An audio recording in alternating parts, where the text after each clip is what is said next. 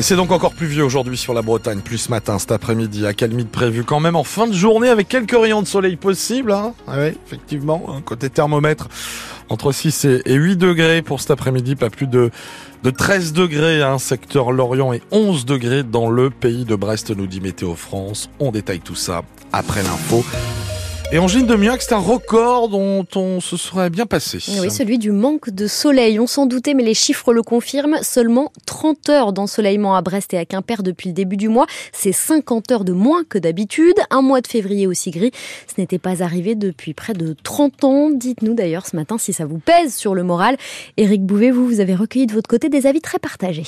Ce manque de soleil, Jérôme l'a bien ressenti. Là, ça fait un moment qu'on n'en a plus, donc du coup, on ressent l'importance. Là, depuis, on a l'impression depuis octobre-novembre qu'il fait pas beau et ça devient très très long. Grégory également est en manque. Bah, c'est sûr qu'il pleut souvent là en ce moment.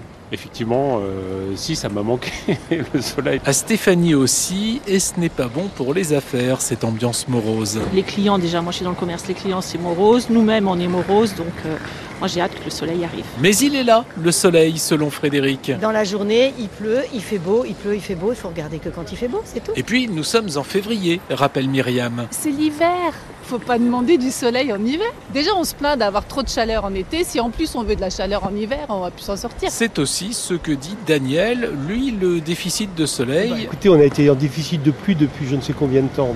ça s'équilibre. Justement, Frédéric se raccroche à ceux qui ont fait l'autre actualité de février en Bretagne. On en a besoin, c'est sûr, mais les agriculteurs avaient besoin d'eau aussi, donc euh, voilà. Et de l'eau, il y en a eu plus que d'habitude dans l'ouest Bretagne mais pile dans la norme. Pour Rennes, 52 mm. Et autre fait marquant de ce mois de février, une très grande douceur avec des températures souvent supérieures de 3 à 4 degrés aux moyennes de saison. On vous pose la question ce matin, quel effet sur votre morale ce manque de soleil Est-ce que vous le ressentez, vous, chez vous? Comment euh, bah, vous faites pour ne pas sombrer dans la déprime? Puisque j'avoue qu'hier, moi, hier soir, par exemple, j'étais déprimé. ah, mm. complètement. 02 98 53 65 65, vous allez bien sûr pouvoir témoigner à 7h50. Pas de tramway à Brest pendant six semaines cet été en cause les travaux sur la future ligne qui doit voir le jour en 2026. Le trafic de la ligne A sera totalement interrompu au lendemain des fêtes maritimes le 18 juillet et sans doute jusqu'au 28 août. Des bus de remplacement seront mis en place. Brest où une nouvelle gare routière entre en service ce matin. Il va falloir prendre de nouvelles habitudes. Le nouvel équipement se situe à moins de 200 mètres de la gare SNCF. Il compte 9 quais ainsi qu'un bâtiment d'accueil doté de deux guichets. Un terminal provisoire mais du provisoire qui dure au moins jusqu'en 2027. L'actuelle gare routière sera détruite dans les semaines qui viennent. L'emplacement définitif de la suivante n'est pas encore défini. Un jour historique hier au Palais du Luxembourg. Le Sénat approuve l'inscription de l'avortement dans la Constitution. La loi détermine les conditions dans lesquelles s'exerce la liberté garantie à la femme d'avoir recours à une interruption volontaire de grossesse.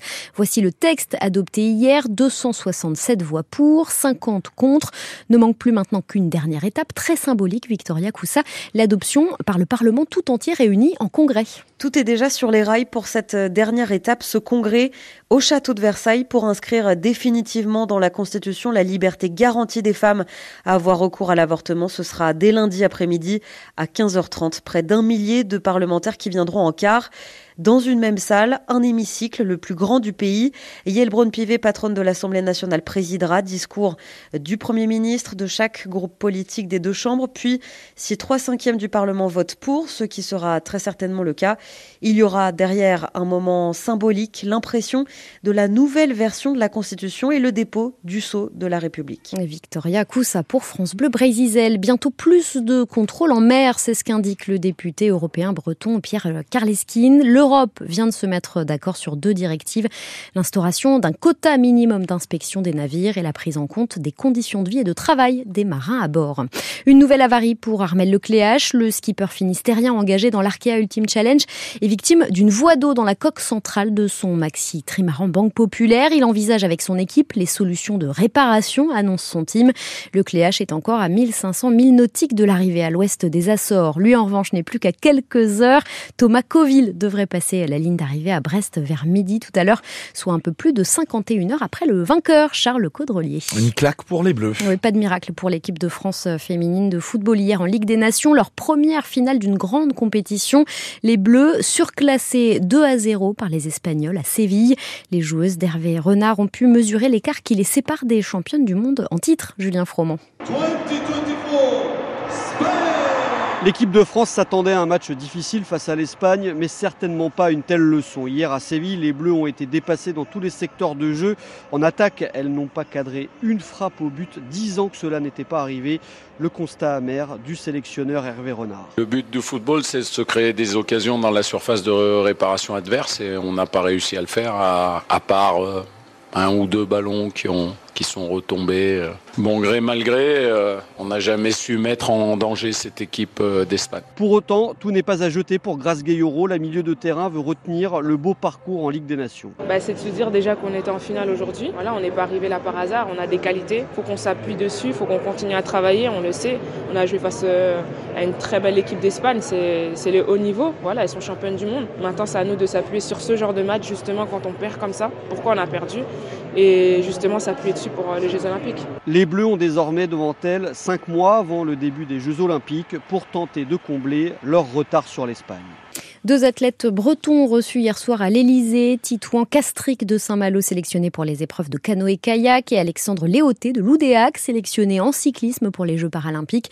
Ils étaient conviés à un dîner informel et convivial avec Emmanuel Macron à cinq mois des Jeux Olympiques de Paris. Et puis c'est un quasi incontournable des vacances, un passage par Océanopolis à Brest pour aller admirer entre autres les mammifères marins. Plusieurs animations leur sont consacrées pendant ces deux semaines de congé et notamment une immersion dans le centre de soins qui les prend en charge, lieu interdit au public. La clinique gérée par l'Association pour la conservation des mammifères et oiseaux marins de Bretagne a eu pas mal de boulot cette saison. Sami Hassani est chef du service mammifères marins et, oiseaux de mer à Océanopolis. L'essentiel des phoques qui sont arrivés en soins est arrivé avant, en octobre, ce qui est beaucoup plus tôt que les autres années. Habituellement, euh, c'est plutôt entre novembre, décembre et puis janvier qu'on récupère le plus d'animaux en difficulté. Et donc au total, malgré tout, on est quand même euh, à 33 individus pris en charge, alors qu'on était les saisons précédentes à 25 animaux. Comment vous l'expliquez? D'une part, les, colonies de phoques, qu'elles soient locales ou outre-Manche, euh, sont plus importantes hein, aussi. Il y a plus de naissances, donc plus de jeunes qui sont sevrés et donc potentiellement en difficulté après. Et puis cet hiver, il y a eu quand même, bon, il y a eu cette grosse tempête, mais il y a eu malgré tout une succession de dépressions régulièrement. Elle complique la tâche de ces jeunes phoques qui sont pas expérimentés, qui apprennent à s'alimenter et à chasser. Évidemment, s'il fait mauvais, euh, c'est encore plus compliqué. Depuis sa création en 1989, le centre de soins d'Océanopolis a accueilli 784 phoques échoués sur nos côtes, dont la grande majorité, 82%, ont pu retrouver ensuite leur milieu naturel en direct du centre de soins. C'est tous les jours à 14h dans l'auditorium et c'est jusqu'au 10 mars prochain.